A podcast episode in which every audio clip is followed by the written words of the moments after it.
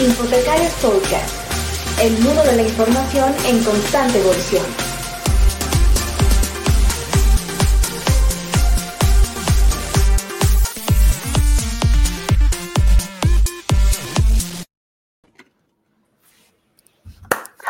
Infotecarios. Ya extrañaba yo esta, este inicio de sesión, eh, después de la sesión que tuvimos la semana pasada, totalmente bilingüe eh, Spanglish totalmente. Es un gusto estar con todos ustedes nuevamente en este Infotecarios Podcast. Mi nombre es Saúl Martínez Equiwa. Eh, hoy estamos en un episodio muy agradable, muy, interesante, nuevamente entre buenos amigos, de parte de los locos del podcast. Mi buen amigo Juan Machín, alias Juantífico. ¿Qué tal, Juan? ¿Cómo estás? Hola, hola Saúl y a nuestra querida audiencia, buenos días, buenas tardes, buenas noches, dependiendo de dónde, cuándo, cómo y dónde estén viendo esta transmisión aquí reportando de Chihuahua, Chihuahua, su amigo Juantífico, con algo de frío, ¿eh? Pero acá contento de acompañarles en otra edición de Infotecarios Podcast. Totalmente, sí, el, el frío invernal de esta temporada en el norte eh, de los continentes. Eh, nos está haciendo mella por ahí, pero en lo que no hace mella es el buen ánimo y, los buenos invitados que tenemos en Infotecarios Podcast. Así que, Javier, bienvenido. ¿Qué tal? ¿Cómo has estado? Muy bien, muy bien. Muchas gracias. Saludos a todos. Igualmente con frío aquí como Juan Daniel, porque estamos los dos en Chihuahua, Chihuahua, México. Y bienvenido, bienvenido Javier.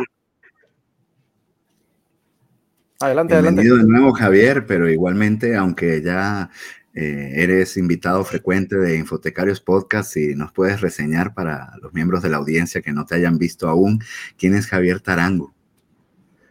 Bueno, mi nombre completo es Javier Tarango Ortiz y soy profesor investigador en la Universidad Autónoma de Chihuahua. Eh, soy líder de un cuerpo académico que se llama Estudios de la Información y además que ya se presentó aquí en este mismo escenario, eh, estoy fungiendo o fingiendo como editor en jefe y digo fingiendo porque gozo mucho del apoyo de Juan Daniel de la revista Estudios de la Información.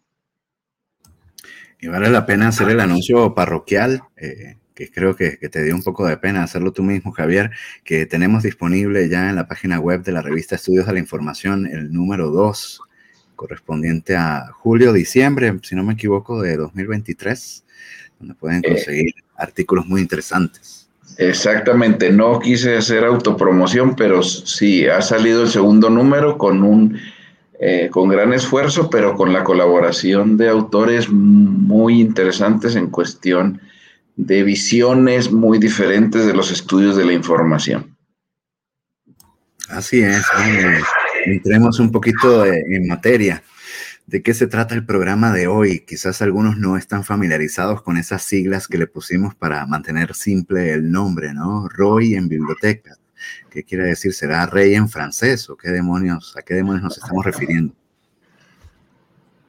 Eh, inicio o, Saúl hace la explicación al respecto. No, no, adelante, Javier. Eh, lo, que sí, lo que sí tenemos que mencionar es que ya tenemos que darte una membresía por ahí especial como, como usuario frecuente o como visitante frecuente de Hipotecarios Podcast, totalmente. Y, nada, pues entramos en materia. Cuéntanos un poco qué es, qué es el ROI concretamente.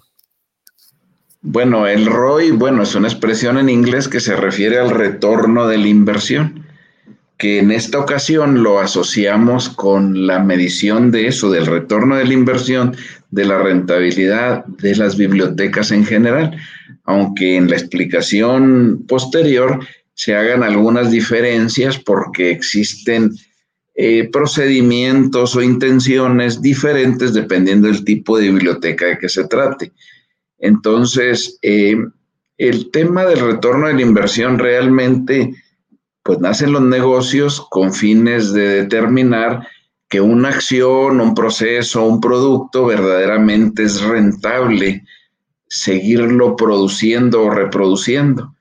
En el caso de las bibliotecas, muchos de los conceptos que nos traemos de carácter administrativo regularmente o generalmente corresponden a la visión de los negocios. Por eso se entra un poco en una controversia cuando eh, se habla del retorno de la inversión en las bibliotecas, cuando se supone que la biblioteca ofrece un servicio eh, un poco no tangible, un poco más cualitativo que incluso cuantitativo, pero eh, también es cuestionable esas formas de evaluación para justificar la existencia de esta clase de servicios. Igualmente, puede verse esto desde una perspectiva muy, muy fría, como lo hacen los negocios, o puede verse como una perspectiva un poco más suave, como luego se ha manejado en las cuestiones de la teoría bibliotecaria, pues que se asocia la biblioteca con mm, esa instancia que nos ofrece ciertas emociones, cierta satisfacción personal, cierta curiosidad intelectual.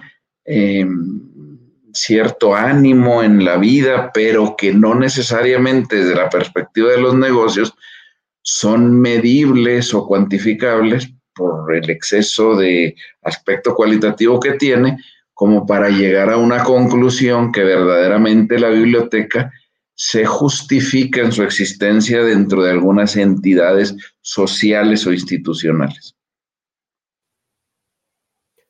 Sí, de hecho se habla mucho de eh, la biblioteca es una inversión y no un gasto, ¿no? Es una frase muy, eh, muy trillada que sale por ahí frecuentemente y muy, muy asociada a bibliotecas públicas, ¿no? Y bueno, eh, también sabemos por ahí que, se hace bastante alusión a ello en términos de investigación y en, bibliotecas universitarias, porque finalmente de alguna manera se debe de comprobar los presupuestos que, que se ejecutan o se ejercen dentro de la misma biblioteca, ¿no? Eh, ¿Qué relación existe ahí? Cuéntanos un poco, Javier, en este término de presupuestos eh, y posteriormente también creo que podríamos tocarlo por ahí desde la perspectiva de si es un usuario o es un cliente lo que tenemos en la biblioteca, eh, hablando un poco de esta, mm, de esta terminología administrativa propiamente dicho. Sí, mira, o te faltó ahí, aparte de cliente, te faltó la palabra beneficiario, porque también es una diferenciación conceptual que muchos hacen al respecto. Incluso lo asocian mucho con la biblioteca pública, que ni es usuario ni es cliente, sino es beneficiario de, el ejercicio presupuestal del gobierno. Pero yo creo, Saúl, que ahí tocaste un punto muy importante que eh, debería ser el inicio de la discusión de la medición de la rentabilidad en las bibliotecas. Yo creo, y según la literatura científica publicada, es muy diferente hacer un análisis de la rentabilidad en una biblioteca pública, que es un sector grandote. Podemos dividir en dos sectores grandotes, por hablar en términos así más sencillos y populares. Las bibliotecas públicas como un sistema macrosocial y las bibliotecas académicas, que a veces, no sé si correcta o incorrectamente, hacen una diferencia entre lo académico y lo universitario, pero en general las bibliotecas académicas, que en el caso de nuestro país, eh, de México, pues yo creo que son las instancias que más desarrollo han tenido y hay una asociación muy fuerte con las bibliotecas universitarias, pero también con los servicios de información que se reciben o se ofrecen en los centros de investigación. Entonces, no es lo mismo medir la rentabilidad desde la perspectiva de una biblioteca pública a medir la rentabilidad desde la perspectiva de una biblioteca universitaria o de la biblioteca o servicios de información en un centro de investigación. Entonces, eh, muchas de las cosas que se discuten es que la biblioteca pública hay ocasiones de que no valdría la pena meterse en conceptos de la medición de la rentabilidad y verlo como un servicio sin necesidad de medirlo. Sin embargo, en Estados Unidos, por ejemplo, hay ciertos procesos de medición de la influencia de las bibliotecas públicas para considerarlas rentables o no rentables que eh, se puede traer mucha discusión al respecto y en mucha imprecisión en, ese tipo de indicadores. En el caso de las bibliotecas públicas, por ejemplo, en Estados Unidos, dicen eh, que es fácil medir, como tienen sistemas muy estructurados sobre la distribución de la población, el número de niños que asisten de un barrio o de un sector a la biblioteca pública previamente establecida y planeada para su establecimiento en ese, en ese lugar. Y que incluso llegan a considerar si la biblioteca influyó en el desarrollo académico de los niños de ese barrio a partir de las calificaciones que obtuvieron. Nos pueden decir, pues es muy relativo, qué tanto influyó qué tanto se puede comprobar que la biblioteca pública verdaderamente contribuyó a que esos niños fueran eh, destacados dentro de un sector, dentro de un sector social. Entonces, eso en cuanto a las bibliotecas eh, públicas. Pero las bibliotecas universitarias sí en tiempos recientes se ha escrito mucho más de que su verdadera rentabilidad regularmente ya no se asocia a medir el número de sujetos que asisten a la biblioteca, sino a medir el número de productos científicos eh, regularmente en publicaciones que se generan en esa institución, pero igualmente se entra en una controversia, porque no necesariamente de forma directa la biblioteca contribuyó para que los profesores o los estudiantes de posgrado de cierto nivel tuvieran eh, o, hubieran desarrollado mayores número de productos eh, científicos publicados. Entonces, aunque la biblioteca universitaria y las bibliotecas están en centros de investigación, pudieran considerarse las más fáciles de medir su impacto, creo yo que en ambos sectores, en las bibliotecas públicas y en las bibliotecas académicas, igualmente es muy difícil concretizar la forma de llegar a demostrar la rentabilidad desde una perspectiva, digamos, de negocio, porque eh, puede haber una crítica fuerte a la verdadera intención o misión de algunos sectores bibliotecarios en relación a luego verlos como, un, como instancias eh, productivas de indicadores tangibles. Entonces, eh, el tema de, de la rentabilidad de las bibliotecas parte de verlo primero desde el tipo de biblioteca que se esté evaluando y que no tiene que ver ningún método o procedimiento con el que se mida la biblioteca pública en comparación con la biblioteca académica, especialmente con la universitaria. Entonces, son temas de mucha controversia y hay gente que llega a decir que ni siquiera es un tema de discusión. Y hay personas, sobre todo los que aportan los dineros, que dicen, permíteme tantito, si es un tema de considerar porque pues yo necesito saber el recurso que invertí si verdaderamente tiene un impacto, que la palabra impacto la podemos discutir también mucho porque es una palabra muy relativa. El impacto desde el punto de vista económico, si no hay una rentabilidad probada, no tuvo impacto. Entonces, muchas de las cosas que suceden en las bibliotecas, en la medición de su retorno de la inversión, se basa en la percepción que tiene el sujeto, que tiene el sujeto del servicio bibliotecario recibido. Pero a nivel negocio, dice, bueno, pues son emociones Qué bueno que salió todo el mundo contento, pero eso no justifica el dinero que te di para eh, o que invertí en esas bibliotecas. No sé si más o menos aquí los colegas Juan Daniel y Saúl, si más o menos me expliqué en esa problemática de la cual parte la medición del retorno de la inversión. Perfectamente. Y bueno, amigo Javier. Eh, sí, bueno, ahí también tenemos el aspecto cuantitativo y cualitativo, ¿no? Para poder determinar los aspectos de impacto. Y bueno, regularmente cuando hablamos de return of investment o el retorno de la inversión, hablamos mucho de los aspectos cuantitativos, ¿no? ¿Qué es lo que realmente suele tener las métricas que impactan, ¿no? Eh, en este sentido, eh, Tú, eh, hablando ya de estos dos grandes grupos que nos has presentado, mostrado, o, hablado en este momento, públicas, universitarias, eh, ¿qué factores deberían de considerarse o crees que deberían de considerarse para poder eh, determinar el retorno de la inversión? ¿Hay algún tipo de elementos a considerar? No sé, número de usuarios, cantidad para comparar con dinero, ingresos, eh, usuarios atendidos, libros prestados, eh, ¿qué métricas valdría la pena para poder determinar el retorno de inversión? Bueno, mira, hay eh, la mayoría de las métricas que se han desarrollado están muy vinculadas unas a la cuestión cualitativa. ¿Qué tan satisfecho terminó el usuario al, ir a la biblioteca, a la que sea? Esa es muy, muy cualitativa, muy cualitativa. Pero aquí, como en la lucha libre, hay rudos y técnicos. Entonces, los rudos luego dicen, óyeme, pues a mí que me digas las emociones del usuario no representa nada, pero es una métrica finalmente. Eh, la otra tiene que ver mucho con los llamados mecanismos de entrada y salida, que son los que tú mencionas. Los mecanismos de entrada y salida son cuando yo me baso. ¿Cuántos libros tenía el año pasado y cuántos libros tengo ahora? Ah, entonces crecí en un 10%.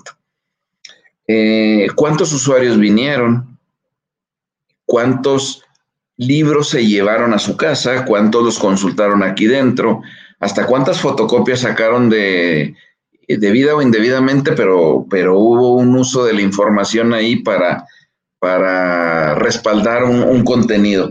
Entonces, ese, ese, tipo de métricas, primero las cualitativas que, eh, que se refiere mucho a la percepción del sujeto. Y los que estudian el, impacto consideran que eso no es impacto. A eso lo llaman impacto psicológico. Dicen es que el impacto psicológico es solo medir las emociones. Es como tomar un curso, tomar un curso y al final me preguntan si la iluminación fue correcta, si el instructor fue ordenado, si cumplió con los horarios, si la información fue innovadora o diferenciada. Entonces los rudos contra los técnicos dirían, este, mm, eso no es medición del impacto, eso es medición de las emociones o de la cuestión psicológica.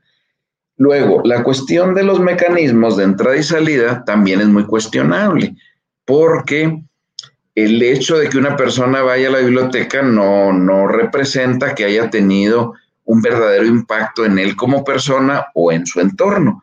Entonces, eh, la medición por mecanismos de entradas y salidas es la más fácil, es, eso es la cuestión, es la más fácil. Pero regularmente, quien está como responsable de una biblioteca crea sus propios parámetros de medición. Entonces ahí entra la evaluación, la coevaluación, cuando me comparo con otra instancia, o la coevaluación cuando me comparo con una norma.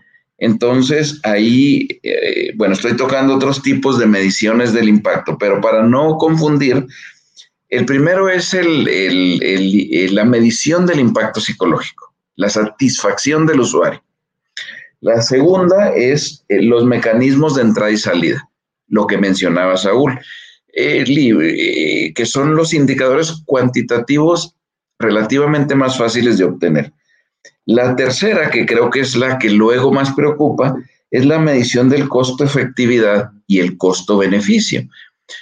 Ahí me estoy yendo al otro extremo donde, donde se dice que la biblioteca tiene que ser medida en razón de los productos que se generaron eh, a partir de la consulta de la información, que resultan muy difíciles de, eh, no solo de cuantificar, sino de probar que efectivamente el resultado fue a causa del uso de la información. Entonces, eh, sin embargo, existe, existe y es la visión más tangible de ver a la biblioteca no como servicio, sino como prácticamente un negocio.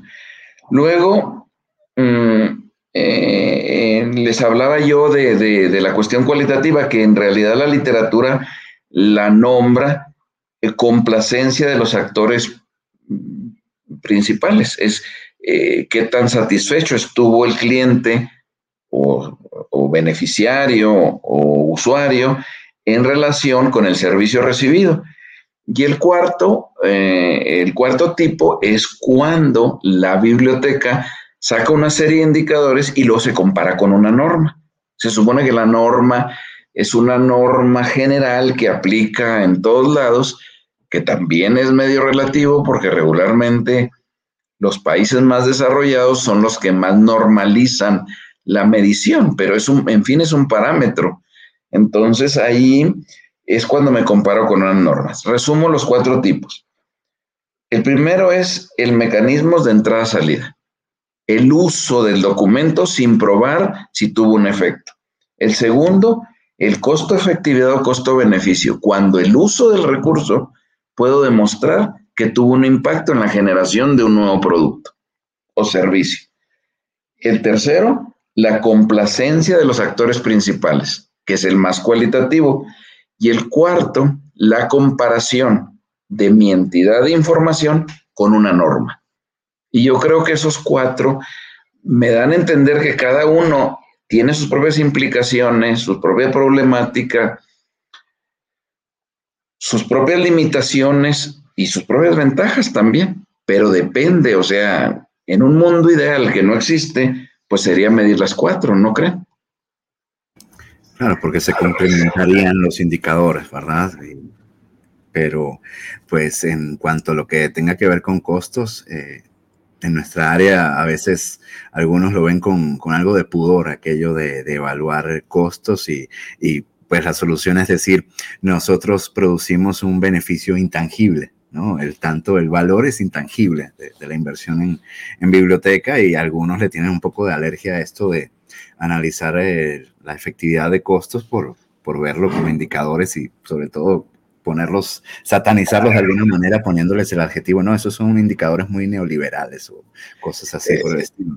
Sí, sí, mira, ya ahí hay una mezcla de ideologías que luego no sé si nos defendemos o, verdaderamente eh, los críticos estén en, en, la razón de lo que digan, pero eh, sí el costo-efectividad es el que más controversia genera porque sí se, sí se asocia mucho a aspectos pues neoliberales, este, demasiado pragmáticos, demasiado eh, empíricos para demostrar esa rentabilidad. Pero mm, en los últimos tiempos, sobre todo, bueno, especialmente Juan Daniel y yo que estamos en ambientes académicos, en los últimos 20 años de un país como México o cualquier país latinoamericano, ha habido una preocupación muy grande respecto a las cuestiones eh, de la competencia científica que experimenta un país o el desarrollo científico que experimenta un país. Y ahí prácticamente, aunque suene muy neoliberal, sí es una manera de observar el impacto de la información que un país consume para generar una ciencia propia. Eh, y quizás sea lo único más tangible que se pueda medir, porque se hablan de indicadores, no se imaginan, pero es que nosotros los teóricos, o si es que yo entro en esa parte teórica, luego nos inventamos indicadores que prácticamente no se pueden llevar a la práctica no se pueden llevar a la práctica. Por ejemplo, ¿cómo demuestro que una biblioteca pública verdaderamente influyó en el aprendizaje de los niños de un entorno y este se proyectó en mejores notas de calificaciones? La evaluación en sí, la evaluación académica, es un tema por demás controvertido. Ahora, hablan de métodos de ese tipo, por ejemplo, que dicen, bueno, es que yo lo que le puedo preguntar al usuario es, ¿cuánto crees que cuesta este servicio? Y él me va a decir un costo hipotético. Y voy a sumar todos los costos que recolecté y voy a llegar a darle un indicador del valor de ese servicio. Y luego lo multiplico por el número de servicios que di muy, muy criticado por muchos. Sin embargo, pues es una aproximación, la percepción del usuario respecto al costo que tiene ese, ese, ese servicio. Y otro indicador dice, bueno, no solo le preguntes cuánto crees que deba costar. Lo segundo que le, puedes, le debes de preguntar es ¿cuánto estarías tú dispuesto a pagar por ese servicio? Y luego sumas lo que dice que, es el valor real del servicio, más em, cuál es el valor que estarías dispuesto a pagar y luego lo promedias y llegas a un valor definitivo entre lo que crees que cuesta y lo que estás dispuesto a pagar. Entonces, eh, yo no sé qué piense el, auditorio o qué piense eh, Saúl y, Juan Daniel, pero finalmente la literatura habla de esas posibilidades, de esos indicadores en el afán de llegar a un a una forma tangible de medir la rentabilidad. Ahora, esto a mí me recuerda, si me lo permiten, una experiencia que no sé si ya la narré en otra, en otra ocasión, pero la vuelvo a narrar por si no lo hubiera hecho. Cuando yo trabajé en una empresa privada que verdaderamente medía mucho su rentabilidad para poder subsistir, este, yo estaba en el área de capacitación o en el área de, bueno, tenía un nombre muy rembombante de gestión del conocimiento y demás, pero era en el fondo formar recursos humanos o capital intelectual o no sé cómo se podría, capital humano. Y yo me acuerdo que se iban a ofrecer unos cursos sobre motivación y me dijo el gerente de finanzas que era un hombre rudo, este, frío y calculador, me dijo, ¿y por qué la empresa tiene que andar motivando a la gente? que la gente se motive sola. Y si no se quiere motivar, que no se motive y se vaya. Entonces, a mí en ese momento, que toda la vida he tenido a veces rasgos de inocencia social, este, me impresionó mucho. Me dije, pues es un loco, pero con el paso de los años, me doy cuenta que tiene razón.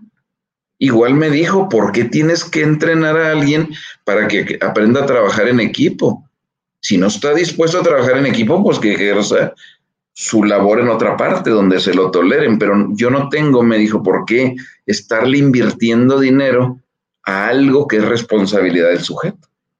Entonces a mí se me figura que eso, esas acciones frías no han traspasado la barrera bibliotecaria en donde hay ese especie de prejuicio a cuestionar sobre las cuestiones de la rentabilidad. Sí, entonces a veces se vuelve limitativo porque no avanzamos en la construcción de modelos suficientes o prácticos para demostrar la rentabilidad de una biblioteca, porque nos vamos por aspectos demasiado cualitativos eh, y tan cualitativos que son incluso no medibles. Hay, bibliotecarios tradicionales que dicen, es que la biblioteca te propicia felicidad, pero ¿cómo llego yo a definir un indicador de la rentabilidad de una biblioteca a partir de la generación de felicidad. Si la misma palabra felicidad tal vez ni exista como, como acto, menos va a existir como un indicador medible de una biblioteca. Entré infeliz y salí feliz. Entonces, esos temas a veces generan mucha controversia porque eh, no, yo siento que no se quiere romper un poco la burbuja de ese idealismo de la biblioteca como un servicio, como un, como un servicio sin medir la consecuencia de ese servicio.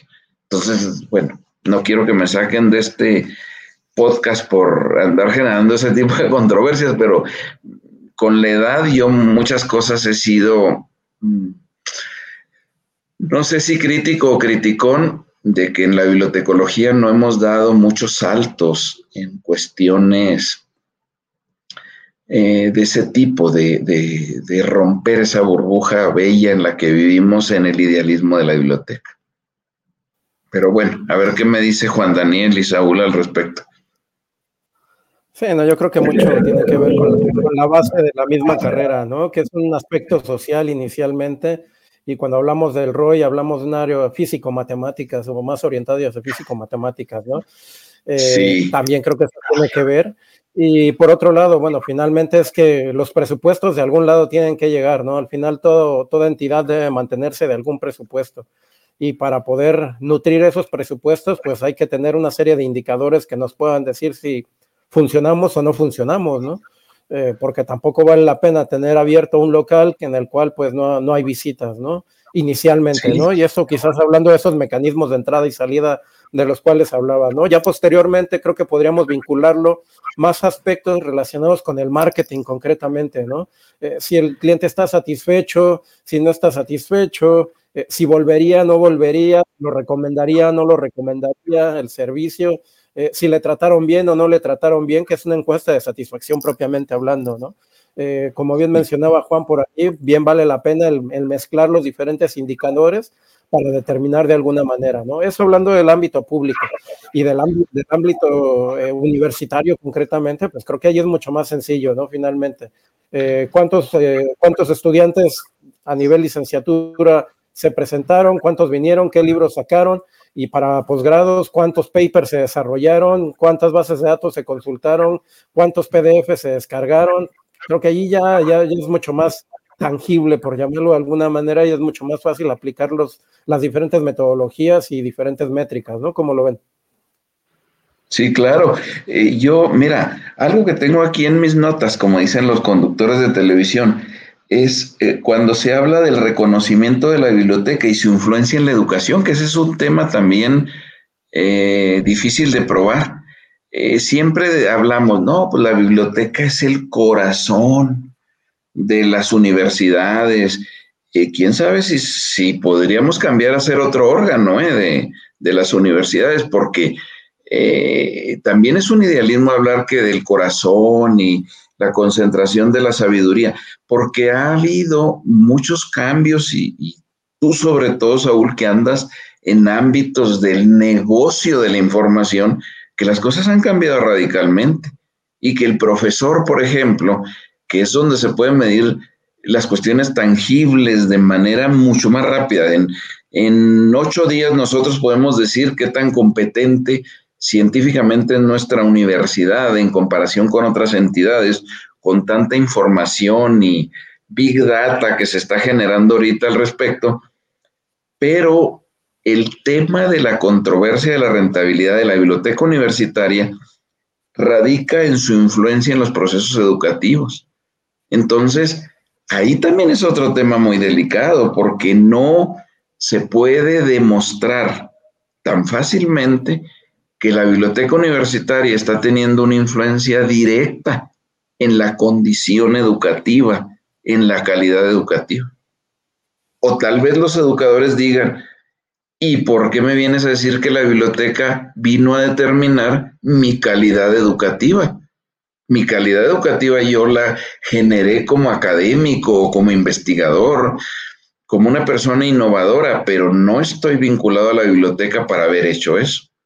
Entonces, eh, hay una especie de separación entre la academia y la biblioteca, por más que se hable de un proceso de colaboración y demás. La biblioteca, eh, como estructura en un sistema, es eso, un pedazo de un sistema y el proceso académico es eso, un proceso, una construcción de elementos para llegar a formar sujetos bajo ciertas características. Entonces la biblioteca, cuando se sigue viendo como una estructura académica, choca con la cuestión académica que se ve como un proceso de construcción. Entonces, eh, yo en los últimos tiempos, no sé si sea por la edad o porque ya estoy más amargado, pero sí me cuestiono mucho la verdadera rentabilidad de las bibliotecas, si no es un cliché decir que es el corazón de las universidades y que la biblioteca verdaderamente no ha demostrado en muchas universidades, habrá algunas que sí, eh, que verdaderamente es el corazón de, de esa universidad. A lo mejor el corazón está en otra parte, está en el currículum, estén los profesores, etcétera. Pero los mecanismos de consulta de información, de al menos de los profesores, de lo que yo observo, no está vinculada a la biblioteca tradicional. Está vinculada a todos los medios que se nos ocurran, menos a la biblioteca. Entonces, eh, ahorita Saúl mencionaba algo que también eso me quedó muy claro y que, que me lo dijo alguna otra persona fría, calculadora del área de finanzas, y que me dijo, bueno, al empresario, al que, al que da el dinero, al gobierno, al que da el dinero, habla lo que quiera de ellos. Hiérele el corazón si quieres, pero no le hieras el bolsillo, porque ahí empieza el problema. Entonces, cuando tocas el bolsillo, eh, se entra en un sentido de, de, un proceso frío, de toma de decisiones, que se quita todo romanticismo en cuestión de la rentabilidad hipotética. Entonces, a los mismos alumnos yo les digo, pues sí, pues llegan con ideologías y, y cosas y vestimentas y otras cosas que se salen de lo común. Entonces, yo siempre les digo, piense si usted es rentable para ser contratado. Y usted va a cambiar el mundo, qué bueno que lo vaya a cambiar, pero ¿en qué sentido hiere algún bolsillo que no le conviene usted como sujeto? Igual pasa con las bibliotecas. Eh, yo creo que si lo viéramos fríamente, verdaderamente como una empresa neoliberal, quizá ni las bibliotecas o en los recortes se iban a, quitar muchos elementos. Por ejemplo, eh, duele esto, pero un día la doctora Celia Mireles de la Universidad Autónoma de San Luis Potosí me dijo que el Tecnológico de Monterrey, en el campus San Luis Potosí, deshizo la biblioteca. Deshizo la biblioteca y repartió ese material, sepa Dios dónde. Pero consideró que la biblioteca ya no era prioritaria como entidad dentro de un organigrama. Puedo generar mucha controversia, no lo hice yo, de irla a quitar, pero habría que medir si esa institución, sus cuestiones académicas mantuvieron el mismo estándar o verdaderamente se vio afectada, pero por lo que supongo, no se vio afectada. Entonces ahí es cuando deberíamos de cuestionar más la, cuestión de la rentabilidad. O sea, la generación de modelos cualitativos, cuantitativos, como decía Juan Daniel, que integren el mayor número de indicadores, porque también se vuelven a veces modelos de medición parciales o a conveniencia de quien hace la medición para justificarse. Entonces, mm, desgraciadamente no puedo leer los comentarios, eh, pero hablan ahí, por ejemplo, en un comentario que está aquí sobre la responsabilidad social de la biblioteca y su presencia de equidad formadora justifica su existencia. Eh, sí, pero a la persona que escribió, tiene razón y yo también lo defiendo pero desde la perspectiva, sí. Javier, pero dice también que no exime al profesional de ser rentable y realizar sus estudios, ¿eh? o sea que el, el, profesional también tendría que ser rentable en, esos, en ese caso, no solamente la biblioteca, lo cual también tiene un aspecto muy a favor. ¿eh? Exactamente, exactamente. Entonces, eh, mira, eso de las profesiones también es muy cuestionable la cuestión de la rentabilidad según quien lo haya visto. Sí hay veces que, oigan, la Universidad Autónoma de Querétaro estaba a punto, yo me quedé en eso cuando iba a evaluar de PRODEP, a cerrar su facultad de filosofía y letras, porque no la consideraba rentable. Bueno, los humanistas dirán, oye, pues ellos están locos, pero digo, siendo valientes, también hay que oír la perspectiva de esa universidad. Eh, sí, es que depende quien lo vea. Por eso les digo, a unos nos hiere el corazón y a otros les hiere el bolsillo. Lo cierto es que si con las heridas del corazón a lo mejor sobrevivimos, pero con las heridas del bolsillo que nos corten un presupuesto porque no se considera rentable, pues deja de funcionar ese sistema así le tengamos mucho amor a la información y, vengamos diciendo a lo largo del camino muchos clichés sobre la verdadera sobre la verdadera necesidad de la biblioteca. O sea, yo no quiero que me vean como un amargado ni como alguien que no defienda la biblioteca. Yo, si me hubieran pagado más, porque se paga muy poco, yo hubiera sido un catalogador toda la vida. Toda mi vida hubiera sido catalogador y clasificador. Y esa soledad y esa forma de trabajo me daba mucha satisfacción. Y era profundamente feliz. Ahora sí voy a hablar de la felicidad. Pero no me era rentable. No me era rentable porque no sobreviví en la vida para pagar mis deudas. Entonces busqué otros caminos. Entonces, la catalogación y la clasificación es hermosa, es hermosa. Pero si no me da para vivir, pues yo tuve que emigrar.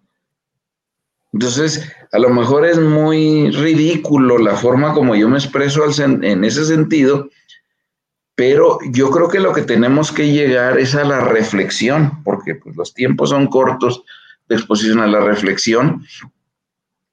Si yo trabajo en el ámbito bibliotecario, ¿cómo puedo buscar maneras de justificar la existencia de mi servicio?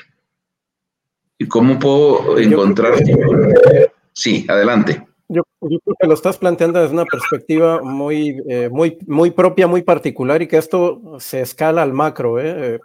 Vamos, eh, tú, lo, tú lo planteas como que has cambiado de posición porque buscabas una mejora en términos económicos y, y personales claramente pero las bibliotecas y las entidades también tienen que buscar la satisfacción también finalmente. Entonces, también es que se debe de aprovechar y generar más beneficios visto, si se quiere ver o se quiere mencionar como un aspecto capitalista, pero realmente es que se deben de buscar beneficios y maximización de los, de los recursos. Y bueno, en tu caso, a nivel personal, pues has dejado el área de catalogación para buscar un beneficio y maximización de los recursos también.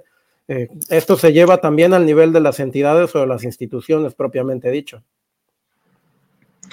Eh, sí, efectivamente. Es que, es que no se puede juzgar todo desde una perspectiva tan idealista. También mm, tenemos que hacernos bien vistos como buenos neoliberales, porque así funcionan muchas cosas. O sea, desgraciadamente, quien alimenta las instituciones y lo que se necesita para que muchas cuestiones o indicadores se modifiquen, pues es el dinero, el recurso financiero. Y el cortar el recurso financiero en una biblioteca en un tiempo muy corto la convierte en inoperante. Tan solo pensemos en las cuestiones de la pandemia. Es algo que discutíamos Juan Daniel y yo en un capítulo que publicamos para el Sevier, donde hablamos de que se detienen las bibliotecas dos o tres años. En ese momento se hacen más obsoletas de forma natural. Y para quitarle un poco la obsolescencia era necesario alimentar de nuevo conocimiento. Ese nuevo conocimiento demanda de infinidad de recursos, superior a lo de cada presupuesto normal, porque era la acumulación de dos o tres presupuestos para mantener la estabilidad en los niveles de obsolescencia de esa biblioteca. Entonces implica dinero, o sea, no, no se puede negar ese sentido de que, de que se demanda mucha inversión y quien da el dinero pregunta, oye, dime, ¿para qué sirvió ese dinero que te di? Pero no me digas, el, el que da el dinero no habla de felicidad, le preocupa muy poco la satisfacción, a lo mejor es un sentido bastante frío, pero es una realidad. Él, él quiere ver resultados tangibles. Entonces, pues ciertamente la biblioteca universitaria puede demostrar de manera más fácil eh, esa, ese concepto de rentabilidad que habla el que da el recurso, pero hay entidades que es muy complejo decir si sirvo o no sirvo para, para solventar N problemas de una sociedad. Entonces, la OCDE en 1996 está Adelante, Saúl. Yendo a las universidades también, en muchos de los casos, yo creo que se mantienen abiertas porque eh, es requisito tener una biblioteca o tener una colección para mantener los programas educativos. Eh, visto a discreción, también eso es lo que garantiza la existencia de las bibliotecas hoy en día, que de lo contrario harían lo mismo que TEC de Monterrey en, el caso que nos comentan. Por requisito en parte de acreditación de programas, ¿no?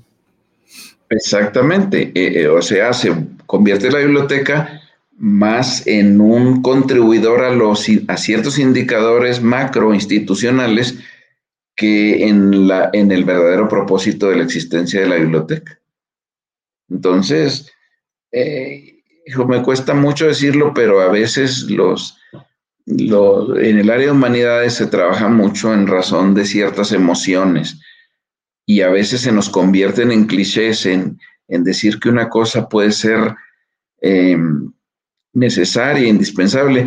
A veces se habla hasta de vital, que es una palabra muy criticada en la ciencia, porque en muchos artículos científicos que uno manda dice, quite la palabra vital. No es cierto que es vital. Nadie deja de vivir si le quita la biblioteca.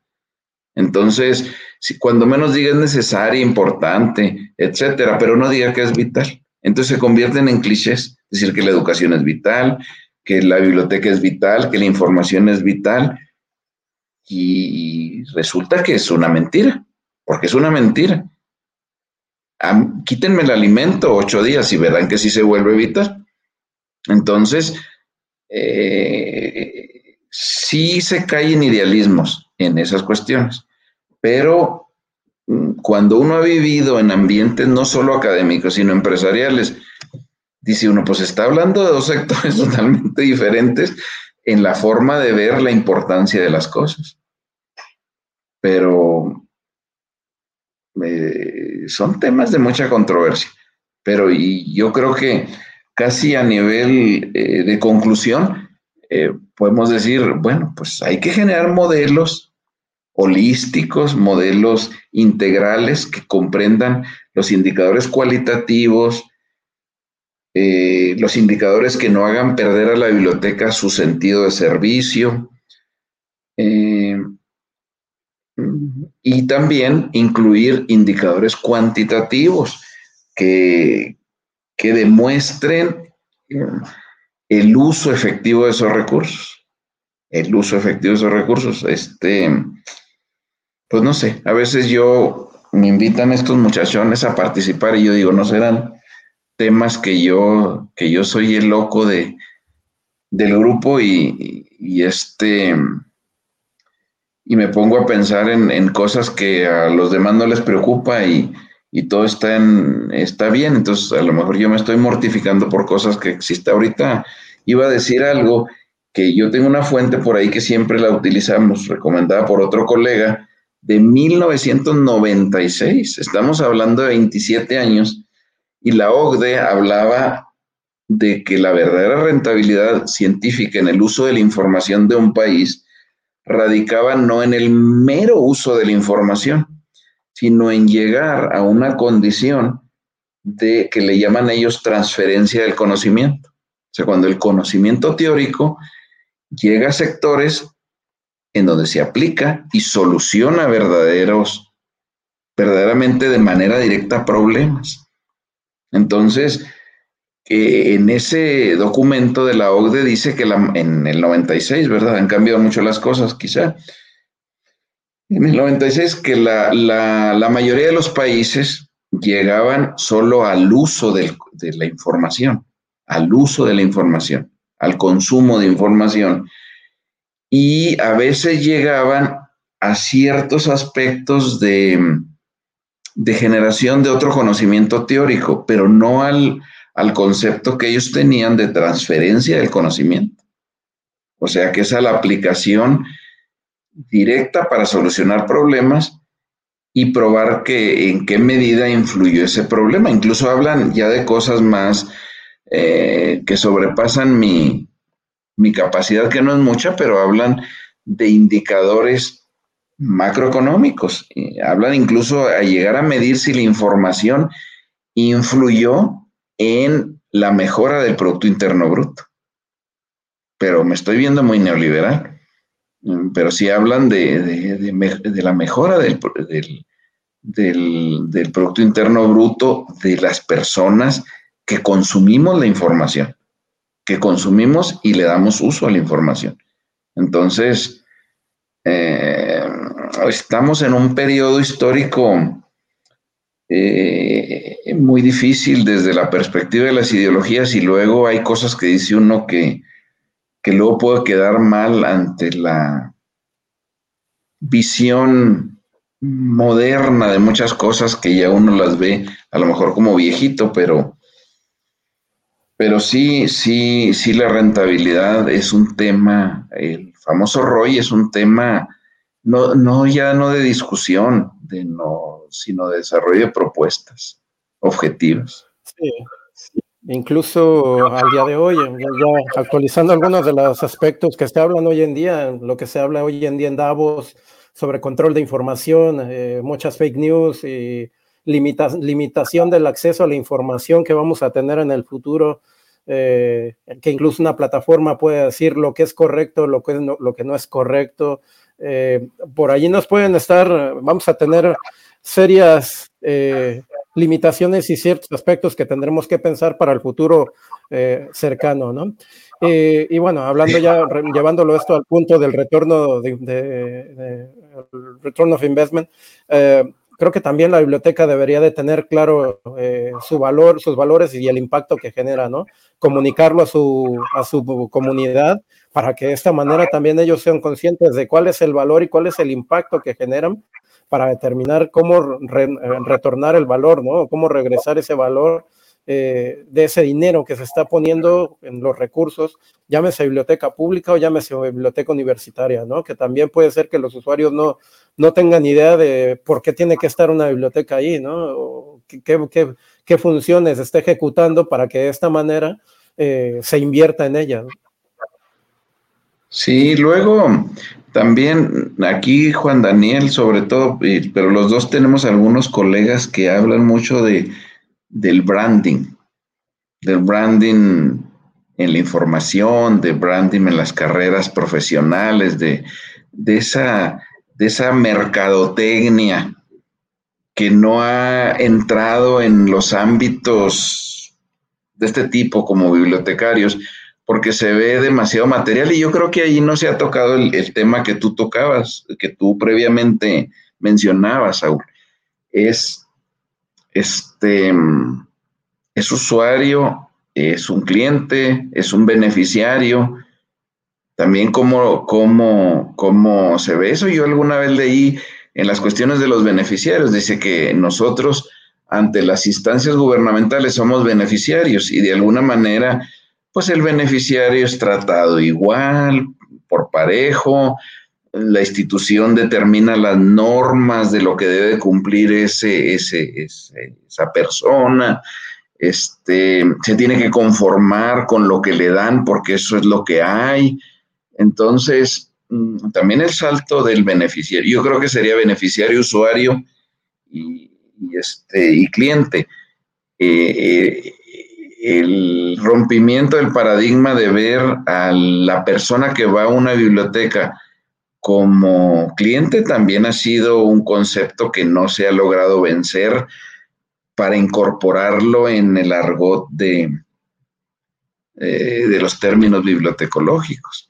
Entonces, sí siento yo que cuando el hecho de, de decir que alguien es beneficiario o simple usuario, hay una, para mí, una limitante muy, muy grande en la forma de actuar de la biblioteca, porque son los paradigmas. Si me dicen que es beneficiario o usuario, actúo como tal.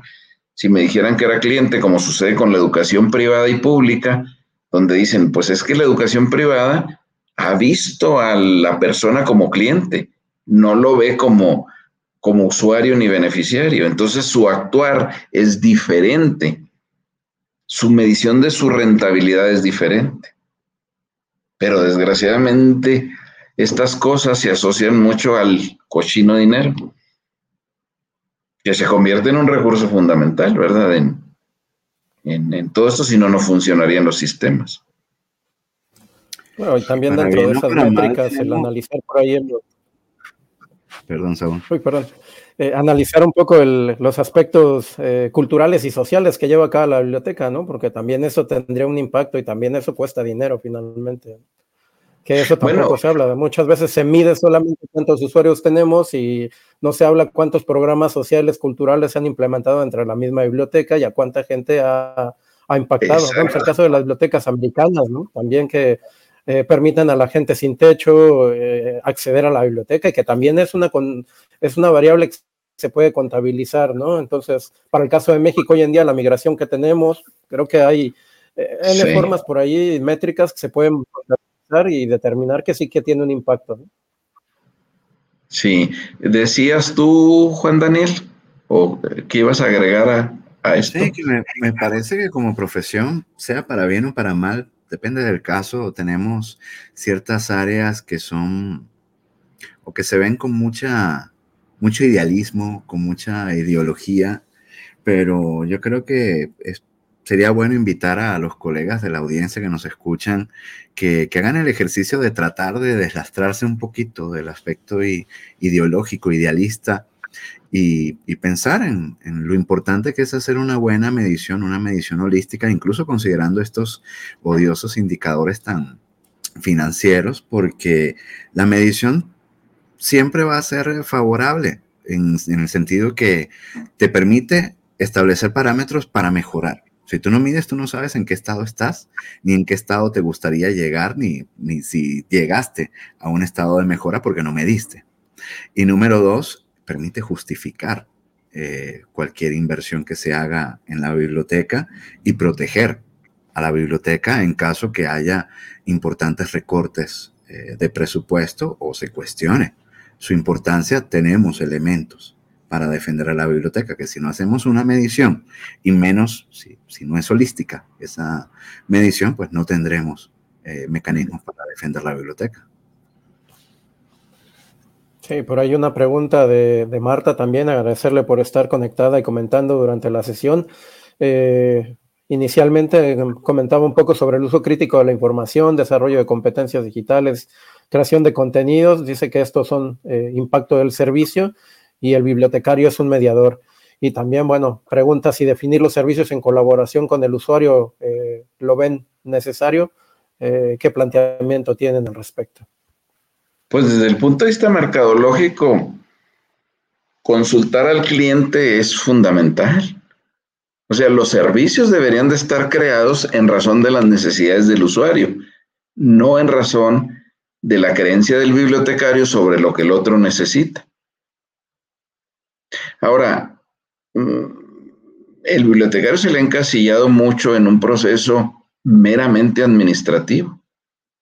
Meramente administrativo. Es un tema que hemos platicado con la doctora Estela Morales, eh, con, con eh, personas de la Universidad de Zaragoza en algunas contribuciones en donde, en donde ellos hablan un poco de cómo el administrador bibliotecario pues se centra en el control sobre los recursos físicos que dispone, pero no, no ve la otra parte de manera completa, que es el análisis de quién es su cliente. Ahora sí, podríamos utilizar la palabra cliente.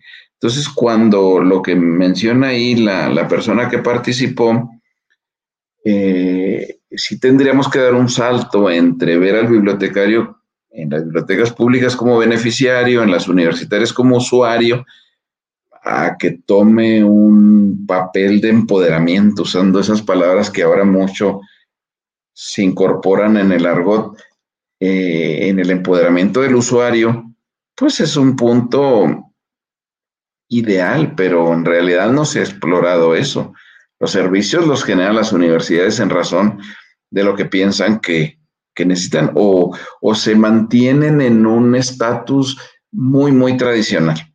Yo últimamente soy enemigo del tradicionalismo bibliotecológico que no ha roto muchas cosas al ritmo de lo que ha crecido las manifestaciones de la información. Entonces, mm, nos hemos visto limitados, es la realidad. Nos hemos visto limitados yo creo que nos falta un poco más de agresividad en, todo esto. y dejar de, de funcionar en razón de idealismos que los repetimos sin poder probarlos. Sí. I love the library. Bueno, pues sí, pero no basta el, ese amor. Ahora, me acuerdo que mi papá decía, no hay amor sin conveniencia. También el amor a la biblioteca tiene que tener una conveniencia, si no puro amor. Mm, por eso siento que nos quedamos tan estancados, sobre todo en países latinoamericanos, en cuestión de desarrollo bibliotecario.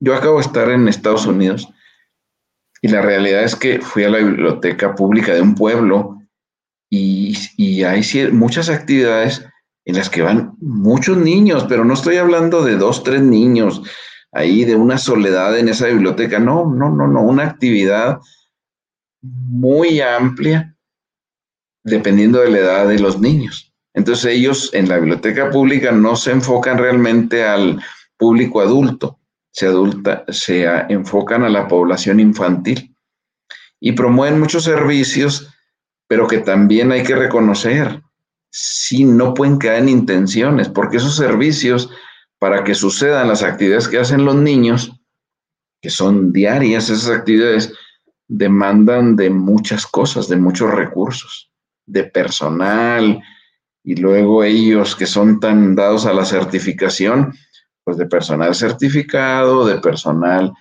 eh, con cierta preparación, pero además con eh, el uso de recursos materiales que ahí se demandan. Entonces, ahí se rompe el... Eh, yo amo la biblioteca por, por este... Por yo necesito recursos para que funcione la biblioteca y luego justificar para que me sigan dando esos recursos. Pues es un, es un engrane que, creo yo que nos ha faltado eh, hacer funcionar, pero queda igualmente, yo muy crítico de los, de los teóricos, igualmente yo que he hecho porque eso suceda, más que analizar la teoría. Entonces, pues me da un poco de vergüenza, pero... Eh, yo soy el principal culpable de que no haya modelos holísticos porque no me he puesto a, generarlos y probar su efectividad. Justo para allá iba, a decir que salimos a, trabajar después de que terminamos la universidad y lo que traemos es lo que decía el libro de texto, no, no hay mucho más, ¿no? Entonces, no, no se han desarrollado esas habilidades de exploración, de tratar de, de, innovación, de generar nuevas ideas, de implementar nuevas cosas, ¿no?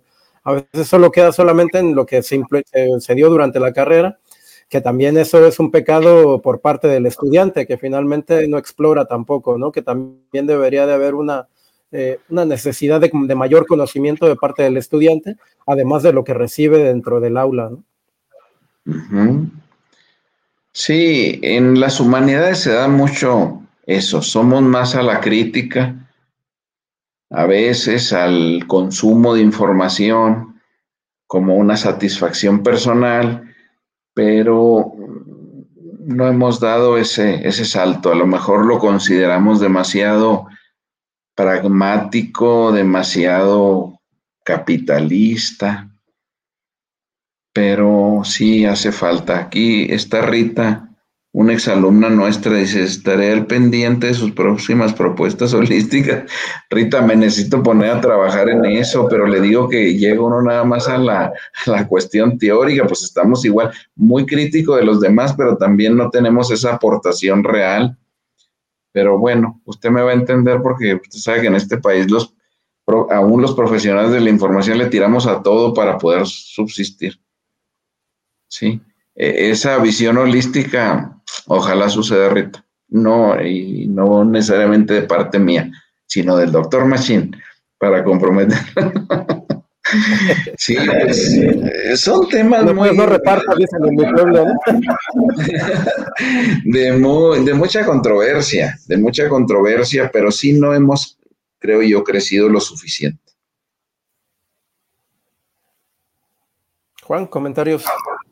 Bueno, de todos modos queda la, reflexión para, los colegas que nos estén escuchando de, cuestionar el cómo están haciendo ellos mismos medición en sus bibliotecas, qué se puede incorporar y bueno, echarle un vistazo a, los distintos modelos y, formas de evaluar que, que, hemos conversado y bueno, también ponerse en contacto con nosotros si llegan a algún modelo y, e invitarlos a, a, promocionarlo en el blog de Infotecarios, porque también no necesariamente todo, toda innovación va a venir de los académicos como nosotros, sino que también por parte de los que llevan la batuta en la práctica, los que están en las trincheras, en las bibliotecas, también pueden eh, hacer las propuestas. Yo recuerdo cuando trabajaba en referencia que pues muchos eh, indicadores estuve desarrollando para contribuir a lo que era una una más específica visión de lo que se hacía en el área de referencia y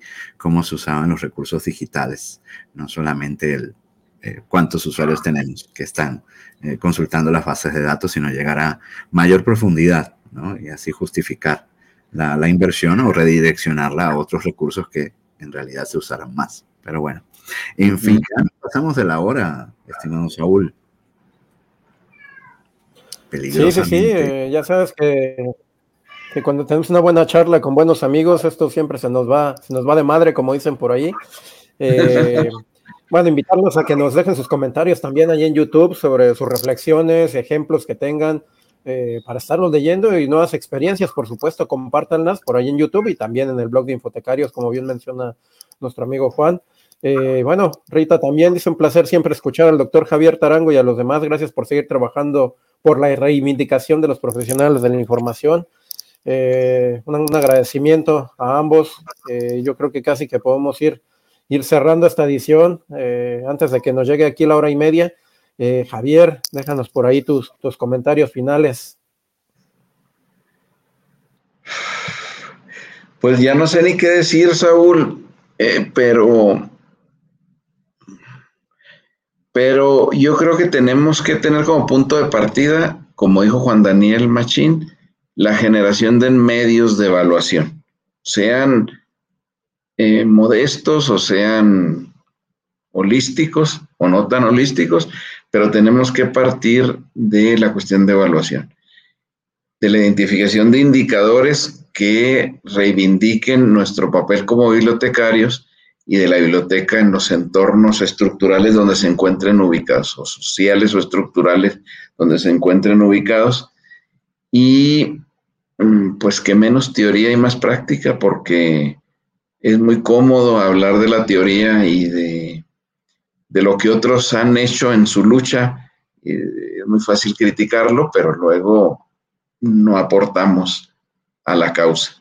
Entonces, mm, a mí en particular, la, eh, la evaluación de la rentabilidad, creo que lo hemos enfocado tanto Juan Daniel como yo mucho a la cuestión de la producción científica generada en las universidades, pero sigue siendo un aspecto parcial, porque estamos hablando de usuarios más privilegiados en muchos sentidos en el consumo de información, pero son los más fáciles de medir. Y eso también es una autocrítica, porque nosotros nos estamos yendo por lo fácil.